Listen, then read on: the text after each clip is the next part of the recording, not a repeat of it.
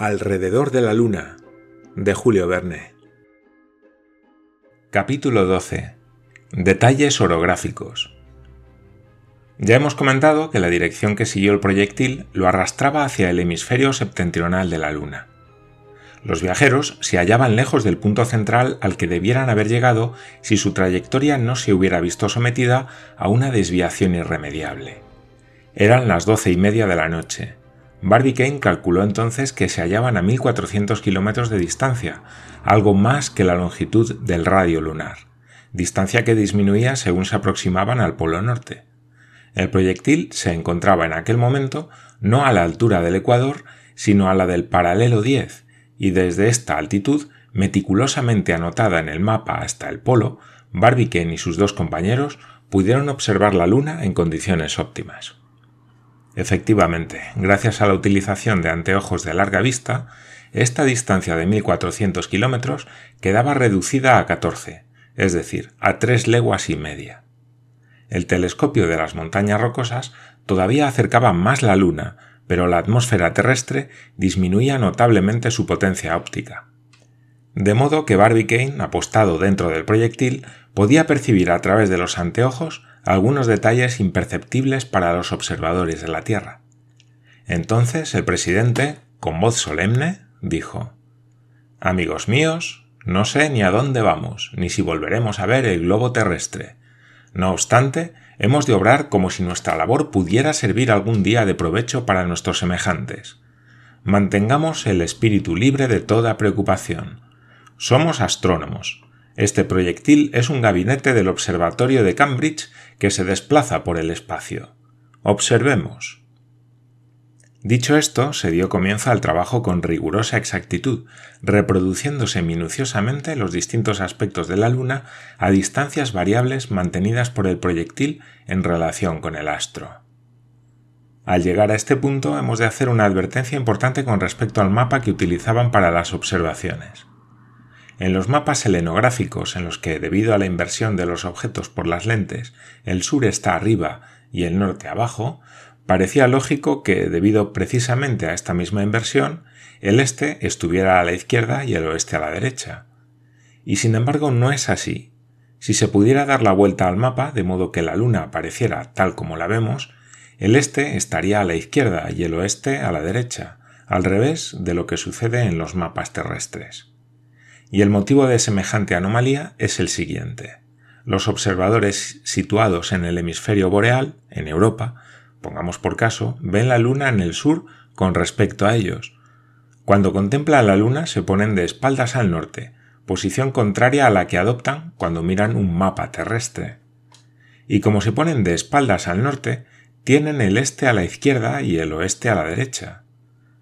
Los observadores situados en el hemisferio austral, por ejemplo en Patagonia, tendrían a la izquierda el oeste de la Luna y a la derecha el este, puesto que el sur estaría detrás de ellos. Tal es la razón de la aparente inversión de los dos puntos cardinales, y conviene tenerla en cuenta para poder seguir las observaciones del presidente Barbicane. Con la ayuda del mapa selenográfica de Bier y Modler, los viajeros podían reconocer, sin lugar a dudas, la porción del disco que quedaba encuadrado dentro del campo de visión de su anteojo. ¿Qué es lo que vemos en este momento? preguntó Michel. La parte septentrional del mar de las nubes, le contestó Barbicane. Estamos demasiado lejos para poder identificar su naturaleza. ¿Estarán estas llanuras compuestas de arenas áridas, como pretendían los primeros astrónomos? ¿Serán acaso inmensos bosques, como afirma el señor Warren de la Rue, según el cual la Luna tiene una atmósfera muy baja pero muy densa? Ya lo veremos más adelante. Lo mejor es que no afirmemos nada hasta que no tengamos buenas razones para hacerlo. Los límites del mar de las nubes aparecen bastante borrosos en los mapas. Se supone que tan extensa llanura está salpicada de bloques de lava vomitada por los volcanes vecinos por el lado derecho, Ptolomeo, Purbach y Arzaquel. Pero el proyectil seguía avanzando y se acercaba apreciablemente, y pronto se pudieron divisar las cumbres que cierran este mar por su límite septentrional. Ante ellos se erguía una montaña resplandeciente de belleza, cuya cima parecía perderse en una erupción de rayos solares. ¿Y eso? preguntó Michel. Es Copérnico, respondió Barbicane. Veamos Copérnico. Este monte, situado a 9 grados de latitud norte y a 20 grados de longitud este, alcanza una altura de 3.438 metros por encima del nivel de la superficie de la Luna. Es muy visible desde la Tierra. Los astrónomos pueden estudiarlo perfectamente, sobre todo durante la fase comprendida entre el cuarto menguante y la luna nueva, que es cuando las sombras se proyectan muy alargadas de este a oeste, lo que facilita que se midan las alturas. Copérnico forma el sistema radial más importante del disco, después de Tico, situado en el hemisferio meridional se eleva aislado, cual gigantesco faro, sobre la porción del mar de las nubes, que limita con el mar de las tempestades, y con su magnífico resplandor ilumina dos océanos a la vez. Era un espectáculo incomparable ver aquellas largas estelas luminosas, tan resplandecientes en el plenilunio, que, tras atravesar por el norte las cadenas limítrofes, van a apagarse al mar de las lluvias. A la una de la madrugada, hora terrestre, el proyectil, cual globo arrastrado por el espacio, dominaba aquella soberbia montaña. Barbicane pudo reconocer exactamente sus disposiciones principales. Copérnico se incluye dentro de la serie de montañas anulares del primer orden, en la división de los grandes circos. Al igual que Kepler y Aristarco, que dominan el océano de las tempestades, a veces se muestra como un punto brillante a través de la luz cenicienta, y se le llegó a tomar por un volcán en actividad. Pero es tan solo un volcán apagado, como lo son todos los demás que hay en esta cara de la Luna. Su circunvalación tenía un diámetro aproximado de 22 leguas. Con el anteojo se podían percibir huellas de estratificaciones producidas por sucesivas erupciones y la zona circundante estaba, al parecer, salpicada de restos volcánicos, algunos de los cuales podían todavía verse en el interior del cráter. Existen diversos tipos de circos en la superficie de la Luna, dijo Barbicane, y es fácil darse cuenta de que Copérnico pertenece al tipo radial. Si estuviéramos más cerca, podríamos ver los puntiagudos conos de su interior, que antaño habrán sido otras tantas bocas ignívomas. Una disposición curiosa y sin excepción en el disco lunar es que la superficie interior de dichos circos se encuentra notablemente por debajo de la llanura exterior, al contrario de la forma que presentan los cráteres terrestres, de lo cual se deduce que la curvatura general del fondo de dichos circos da una esfera con un diámetro inferior al que tiene la Luna. ¿Cuál es la razón de esta disposición especial? preguntó Nicole. No se sabe, respondió Barbicane. ¡Qué radiación más espléndida! repetía Michel. Supongo que será difícil poder contemplar un espectáculo más hermoso que este. ¿Qué dirías entonces, preguntó Barbicane, si por cualquier casualidad de este viaje nuestro acabáramos por llegar al hemisferio meridional? Pues que es todavía más bonito, replicó Michel Ardan. En aquel momento el proyectil dominaba el círculo perpendicularmente. La circunvalación de Copérnico formaba un círculo casi perfecto y sus escarpadísimas pendientes se destacaban con toda nitidez. Incluso se podía apreciar un doble cerco anular. Alrededor del mismo se extendía una llanura grisácea, de aspecto salvaje, sobre la que se destacaban los relieves en amarillo. Al fondo del circo, como encerrados en un joyero, centellearon durante un instante dos o tres conos eruptivos, como enormes joyas resplandecientes. Hacia el norte, las escarpaduras descendían por una depresión que probablemente acabaría en el interior del cráter. Al pasar por encima de la llanura circundante, Barbicane pudo observar un gran número de montañas poco importantes, entre ellas una montaña anular, de escaso relieve, conocida como Gay-Lussac, cuya anchura es de 23 kilómetros. Hacia el sur, la llanura era absolutamente lisa, sin accidente ni relieve alguno. Por el contrario, hacia el norte y hasta la zona donde limitaba con el océano de las tempestades, semejaba una superficie líquida agitada por un huracán, y sus picachos y crestones recordaban toda una serie de olas que de repente se hubieran petrificado. Sobre todo aquel conjunto y en todas las direcciones se veían estelas luminosas que convergían en la cumbre de Copérnico. Las había de treinta kilómetros de ancho y de una longitud incalculable. Los viajeros discutieron sobre cuál podía ser el origen de aquellos extraños rayos luminosos, pero al igual que les había sucedido a los observadores de la Tierra, tampoco ellos eran capaces de determinar su naturaleza. Nicole decía ¿Y si no fueran más que algunas estribaciones montañosas que reflejaran con más fuerza la luz del sol? No, respondió Barbicane, porque si así fuera, bajo determinadas condiciones de la luna, dichas aristas proyectarían sombras, y no es este el caso. Efectivamente, dichas estelas luminosas no aparecen más que en la época en la que el astro del día se sitúa en oposición a la luna, y desaparecen en cuanto sus rayos son oblicuos. Pero, ¿qué explicación se ha dado a estas estelas luminosas? preguntó Michel, porque he sabido que a los sabios nunca les faltan explicaciones. Sí, respondió Barbicane. Herschel formuló una opinión, pero no se atrevía a defenderla. Da igual, ¿cuál era esa opinión? Le parecía que las estelas podían ser corrientes de lava fría que resplandecían cuando los rayos del sol caían normalmente sobre ellas. Podría ser así, pero la realidad es muy distinta. Por lo demás, si pasamos más cerca de Tico, ya tendremos ocasión de identificar la causa de dichas irradiaciones.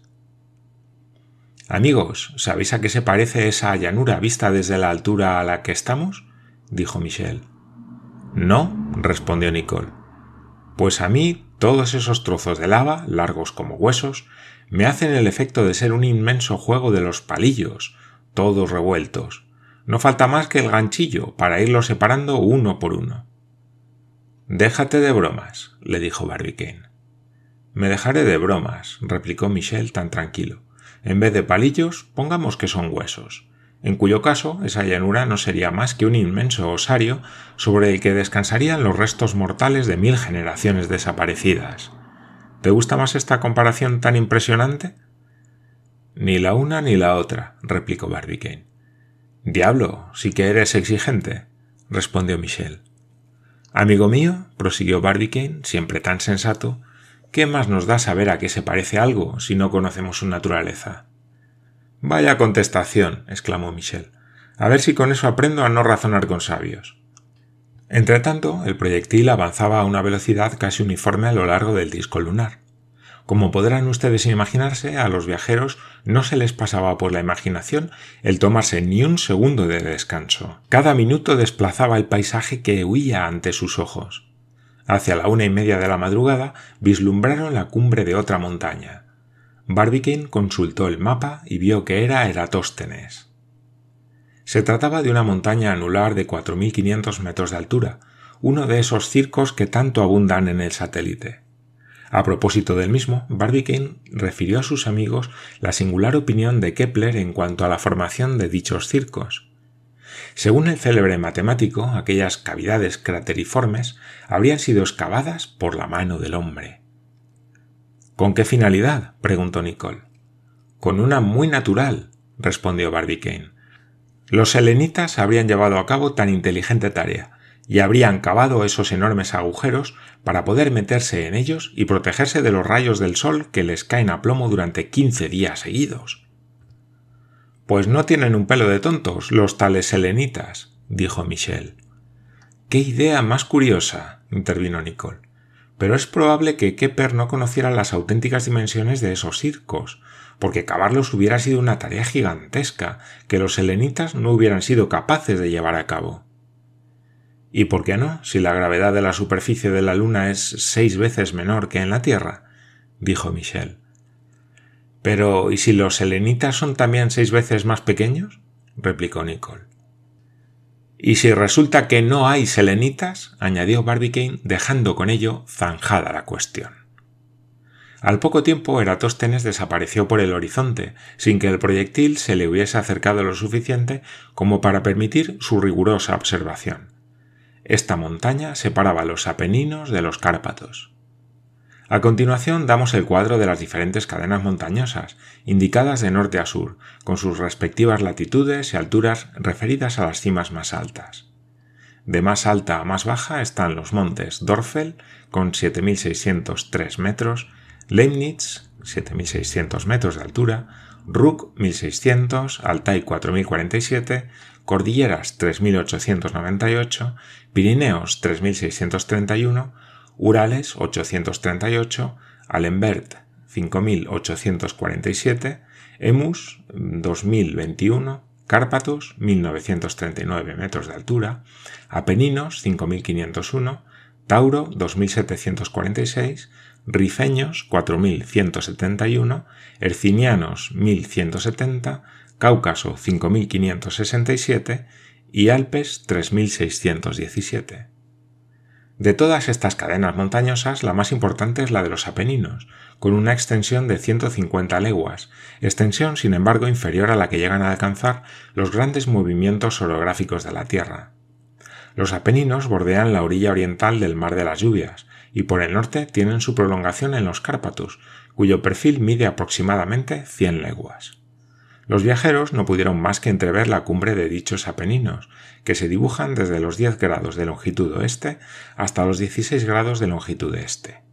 Pero la cadena de los Cárpatos se extendía bajo sus ojos desde el grado 18 hasta el grado 30 de longitud este, y pudieron anotar su distribución.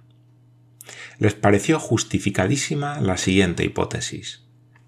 Al ver que dicha cadena de los Cárpatos tenía de vez en cuando algunas formas circulares y estaba dominada por elevados picachos, llegaron a la conclusión de que antaño debía de haber formado considerables circos.